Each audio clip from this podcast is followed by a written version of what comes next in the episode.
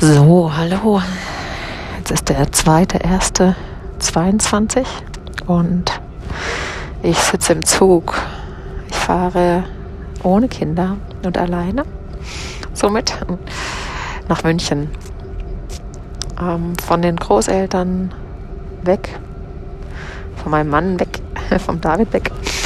Und was soll ich sagen? Es ist erstmal ein befreiendes Gefühl und gleichzeitig merke ich, dass erste Gedanken kommen von wegen, oh, was ist denn jetzt los? Und naja, ich resümiere auch so innerlich. Ich hatte vorhin eine Situation, ich war es noch zu Mittag und viele Familienmitglieder, die jetzt, sage ich mal, nicht meine eigene sind, versuchten Kontakt zu mir aufzunehmen und ich fühlte mich ganz schön in die Enge gedrängt. Ähm, Kontakt aufnehmen. Der, der, die Oma fragte mich Sachen, können wir irgendwas zu trinken, ähm, noch trinken mitnehmen.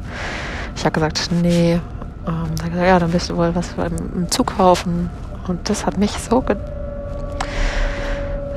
innerlich genervt, weil meine Bewertung dazu ist, ich will in dem Moment gar nicht darüber nachdenken, ist vielleicht hilfreich, vielleicht sollte man es oder es hilft oder man sollte nicht unbedingt, aber es schadet ja nicht. Aber ich hatte mir halt auch schon Gedanken dazu gemacht und ich wollte ähm, da jetzt das Thema Getränke war nicht mehr wichtig für mich und es hat auch dieses ähm, Gefühl von Überstülpen. Das ist zwar gut gemeint, aber es ist ja, ich kümmere mich schon um mich und das war echt ein ärgerliches Gefühl. Ich wollte, ja, ich habe dann gesagt, hm, ich kümmere mich schon drum. Und ich glaube, es kam auch äh, an, dass ich das jetzt gerade nicht brauche. Aber ähm, es hat sich, ich wusste nicht, wie ich es anders sagen soll. Ich hätte sagen können, es, du meinst es gut, äh, dass du dich kümmerst. Danke, ich, ich schaue ich schaue nach mir selbst, aber das ist auch irgendwie abwertend, abweichend. Äh, ja, vielleicht habe ich einfach eine Grenze gesetzt und das mit Grenzen setzen, das schaffe ich noch. Das schaffe ich und gleichzeitig fühlt sich manchmal noch so wie ein, wie so eine Guillotine, die runterkracht an. Aber es ist auch gut, weil ich dadurch lerne.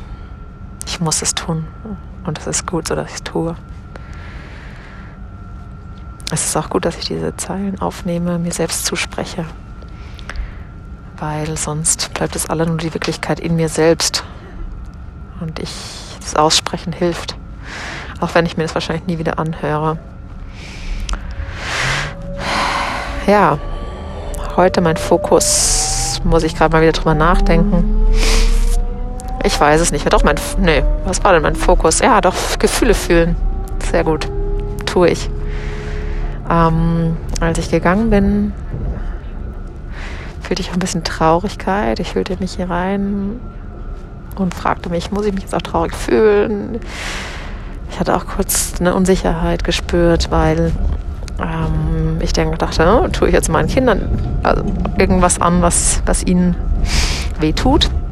Und dann habe ich gemerkt, dass ich immer noch Traurigkeit als etwas Belastendes wahrnehme. Und ich möchte da mit gutem Vorbild vorausgehen und erkennen, dass Traurigkeit auch wichtig ist und nichts Schlechtes.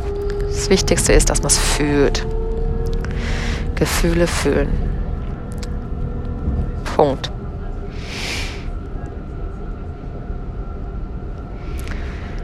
Ja, Schatten gibt es auch. Schatten, welcher Schatten ist heute bei mir unterwegs? Ja, der Schatten ist vielleicht dieses ähm, Gewissen. Ja, ich muss es recht machen allen. Ich muss immer heilig sein. Ich muss immer freundlich, nett sein. Let it be, weil das versuche ich auch meinen Kindern immer zu vermitteln. Aber man darf auch einfach mal unfreundlich sein. Stirbt keiner von. Ciao.